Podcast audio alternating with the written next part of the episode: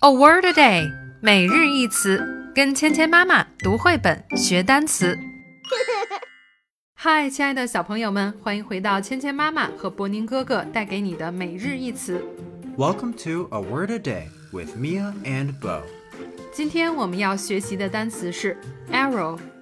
A R R O W. Arrow. arrow 这个单词的意思是箭头。生活中我们经常可以见到箭头，另外也可以指弓箭的箭。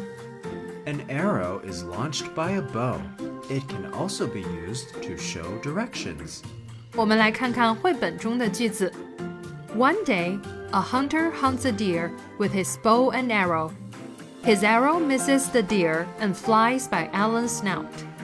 有一天，有个猎人在用弓箭射一只鹿，他没有射中鹿， 但是箭从 Alan 的鼻子上飞过去了。 A hunter can use a bow and arrow to hunt. 一个猎人可以用弓箭打猎。在生活中，我们更常见的意思是箭头。弓箭的箭开始简化，后来变成一个指示方向的符号。 An arrow is also a symbol. It's commonly used to point at things. 箭头也是一个标志，通常用来指东西。 接下来，我们来练习今天的跟读作业。 One day, a hunter hunts a deer with his bow and arrow.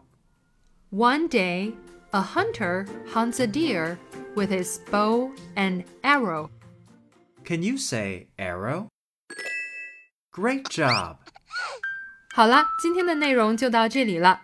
记得去芊芊妈妈的 App 读绘本学单词。